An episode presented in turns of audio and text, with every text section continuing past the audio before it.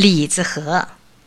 妈妈买来李子放在盘子里，打算吃完饭分给孩子们吃。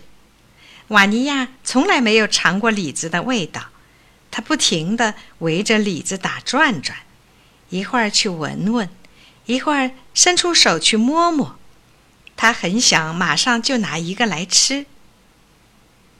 瓦尼亚黑溜溜的眼睛往四面转了一下，看看别人没有注意他，就踮起脚尖，抓起一只李子塞进嘴里。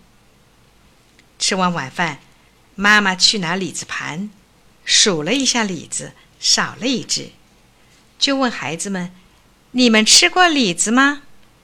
大家说：“没有。”瓦尼亚声音颤抖地说。